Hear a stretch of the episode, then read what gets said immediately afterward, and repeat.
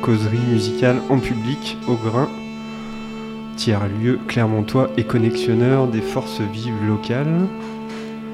La causerie musicale, c'est le podcast consacré aux musiques populaires qui se racontent et aux scènes musicales des marges et chemins de traverse.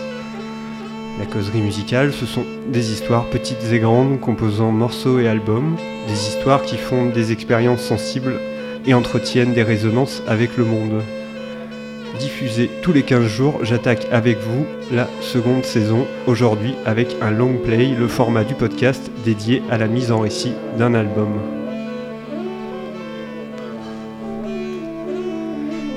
Il y a quelques années, comme nombre de dimanches matins, je m'étais levé tôt pour aller chiner quelques étals de vide-grenier et espérer dénicher de précieux sésames, construits à base de plastique et de ce fait hautement non éco-responsables. Vous m'avez compris, je parle de disques vinyles 33 tours ou 45 tours. Après un début de matinée assez catastrophique, dans je ne sais quelle campagne auvergnate, je me pointe au puce des Salins, lieu de rendez-vous dominical prisé des Clermontois. Il est 11h, une heure donc plutôt tardive, trop en règle générale, pour des affaires sur une brocante. Je me faufile dans les travées des puces et dans la seconde partie, aujourd'hui largement remaniée après la récente reprise en main municipale et la normalisation du marché attenant puces. Dans cette partie donc, je croise l'étal d'une dame que je vois régulièrement. Elle vend des fringues, mais ce jour-là, elle avait récupéré des disques des disques neufs datant des années 1970.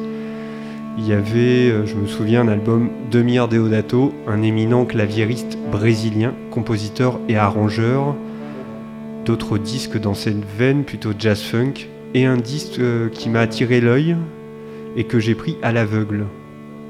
Comme chez les plombiers, les informaticiens ou les fans de comics, la communauté des chercheurs de disques autrement appelés les diggers, terme que je n'utilise pas trop d'ailleurs, mais c'est un autre sujet.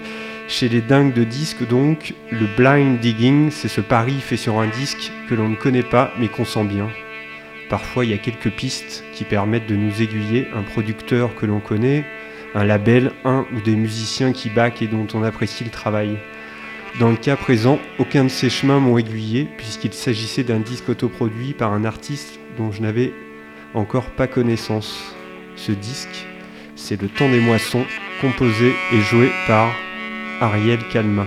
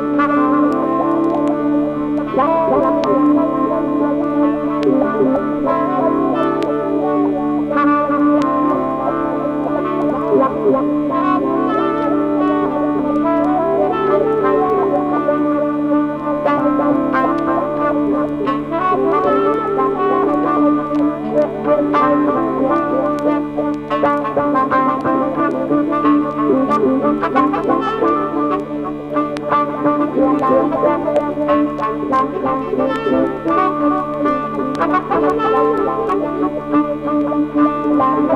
you.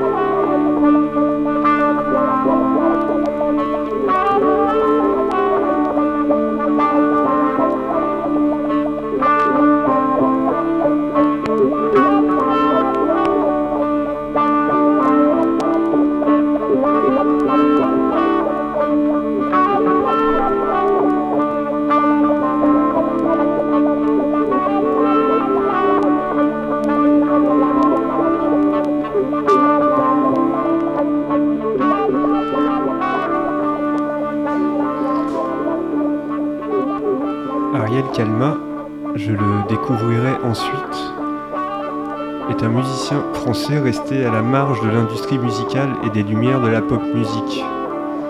Son œuvre, que la critique musicale a rangée dans la catégorie New Age, a été récemment redécouverte grâce à des rééditions. L'album Le Temps des Moissons, son premier datant 1975, a fait l'objet d'une réédition en 2015 par le label anglais Wawa. Comme vous l'avez reconnu, Ariel Kalma est saxophoniste. Dans les années 60, c'est un musicien de scène qui tourne pour le compte d'Adamo, d'Igelin ou de Richard Pinas. Mais très vite, les sentiers de la variété et du rock sont trop étroits pour lui. Ariel est un chercheur au sens plein du terme. Il ambitionne de sonder l'intime et le lointain au moyen des sons et de la musique. Aux confins des années 60 et dans la première partie des années 70, Bien que le mouvement hippie se soit cassé la gueule magistralement après les actes meurtriers de la bande de Charles Manson, le temps est toujours à l'exploration. la quête de soi, des illusions plus ou moins perdues et d'une place dans un monde bipolaire entre civilisation capitaliste et consumériste d'un côté et bloc socialiste de l'autre. Je vous cite un extrait d'un entretien qu'il a donné au webzine The Drone il y a quelques années. Il parle de sa naissance à la musique. Je suis né à Paris, j'ai commencé la musique par la flûte à bec autour du feu de camp lorsque j'étais boy scout. Mon frère était guitariste, il m'a appris la bossa nova, le jazz, ce qui m'a donné envie d'aller plus loin. J'ai donc commencé le saxophone à l'âge de 15 ans en faisant le conservatoire municipal, mais j'ai vite compris que les notes ne devaient pas être ma manière d'apprendre.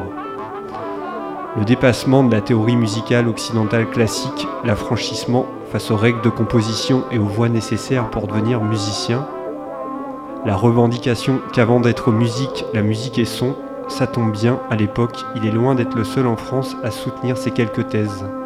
C'est ainsi qu'il s'approche, ou est approché, je n'ai pas le détail de la rencontre, par Pierre-Henry, qui formalise alors une avant-garde musicale qui sera nommée musique concrète.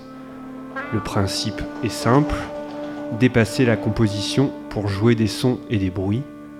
Ariel, ça l'intéresse, il va traîner ses guêtres au GRM, le groupe de recherche musicale dirigé par Pierre-Henry.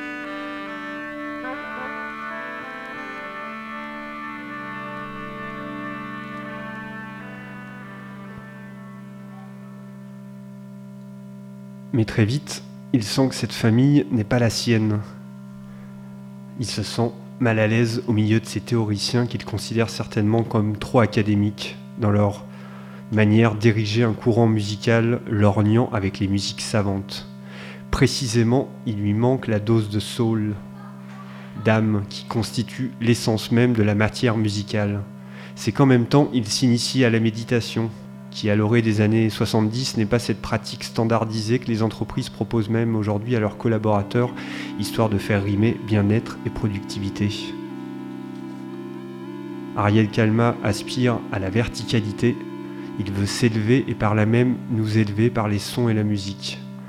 Il part alors en Inde, voyager, méditer, étudier la musique modale et la verticalité de la gamme à 22 intervalles des musiques indiennes.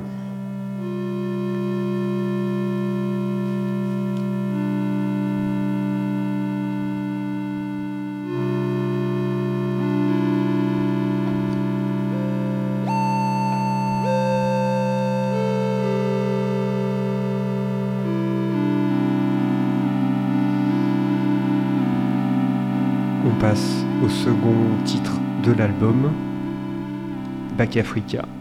Thank you.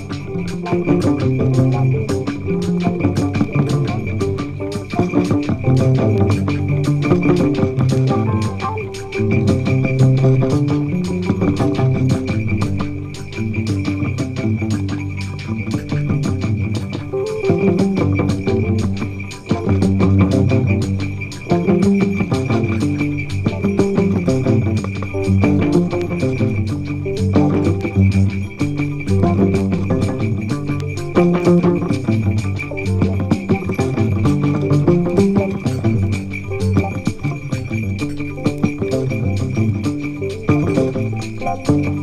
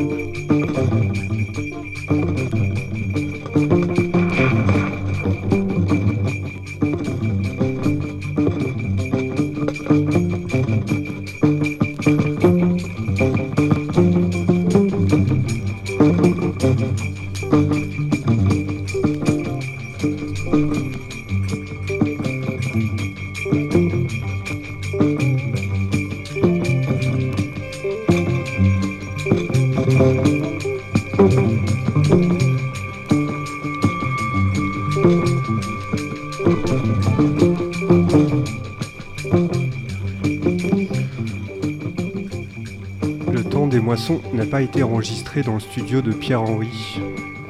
On lit ça sur internet, mais ce n'est pas vrai. Je l'ai enregistré chez moi dans mon petit appartement de Montparnasse avec deux magnéto-Revox, une bande qui passait entre les deux pour faire une grande boucle, une pédale wah un bon micro et des écouteurs. Un disque enregistré à la maison qui comporte trois pistes, deux enregistrées seules et la dernière que l'on vient d'écouter, Back Africa, joué en compagnie de Brahim El Belkani à la basse, une basse type Goumbri, et Loy Elrich à la guitare. Pour la pochette, ici même, une pochette confectionnée de manière artisanale, la main de l'artiste détourée au stylo, comme vous et moi l'ont fait enfant. Et puis l'édition originale comporte un feuillet où les intentions de l'auteur, déjà limpides à l'écoute du disque, sont précisées par ses soins. Je vous dis ce texte. Voyage, un voyage plus loin, l'infinité d'un grain de sable, l'espace du son essentiel. Écoute, écoute, voix qui résonne, voix qui résonne. Where do you come from? Ma planète est la Terre, le ciel n'a pas de frontières, pas de visa sous les étoiles. Quand les étoiles guident mes pas, mon pays, c'est le rêve là-haut. Sérénité. La musique silence vibre les sphères d'espace. Je parle avec mon âme. Je porte la couleur des mondes anéantis et aussi la beauté des mondes à venir. Écouter la voix intérieure, rendre possible le réel, Niamarek. Le temps est l'eau, time fast in the space. Weather and time, breathe in silence, Zarathustra. Erkesitias Akam Salar. Je dis bonsoir à mes amis, aux hommes de bonne volonté. Assalamu alaikum, la paix soit avec vous. Sous une pluie d'étoiles aux reflets arc-en-ciel, un silence d'espace, aux musiques secrètes entre les lignes des écrits, sont les voix du chemin de l'esprit. Om Shanti.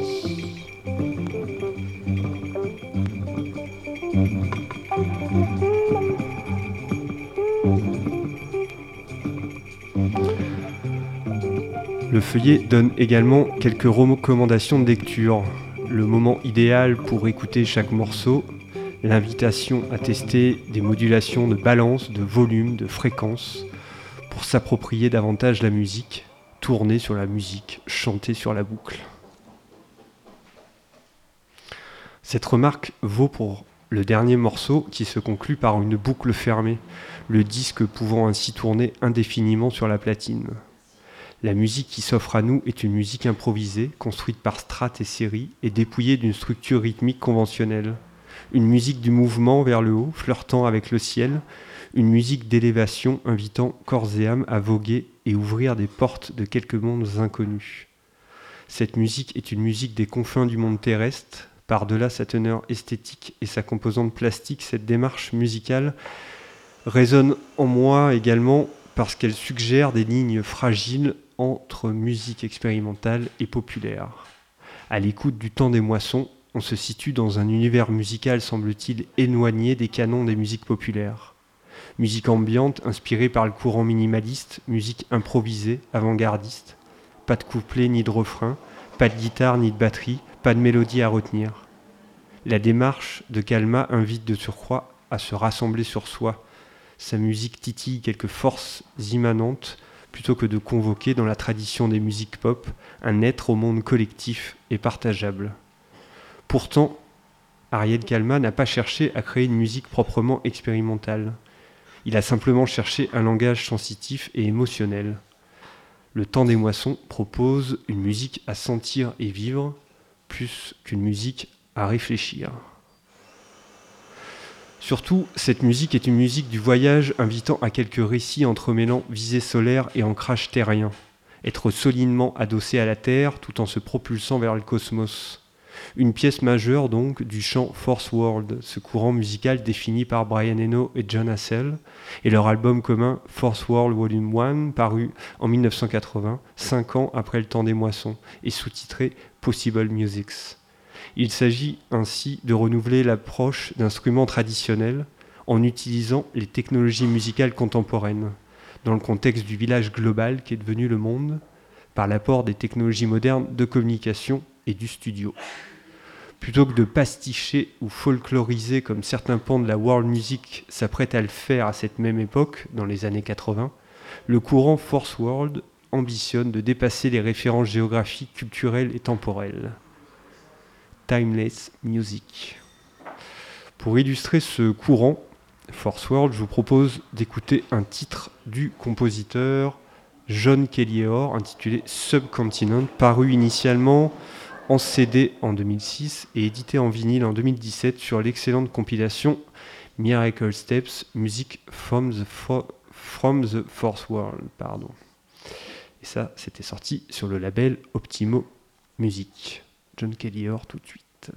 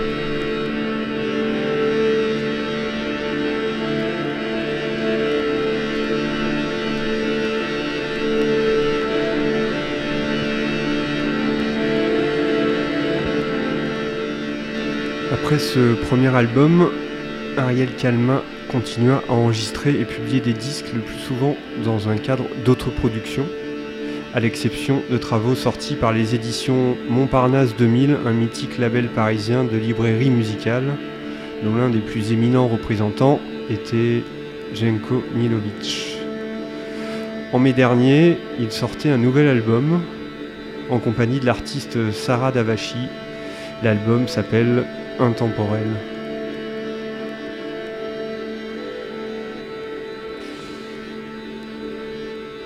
Merci de m'avoir accompagné pour ce 13e épisode de la causerie musicale qui lance la seconde saison du podcast. Merci à Mathieu et à l'équipe du Grain de m'avoir accueilli pour euh, cette euh, rentrée et l'enregistrement du podcast. Pour retrouver les références citées et si vous voulez accéder aux précédents épisodes, rendez-vous sur le site de Musique pour l'imaginaire, l'atelier radiophonique qui euh, produit le podcast. Le site c'est musique-imaginaire.com.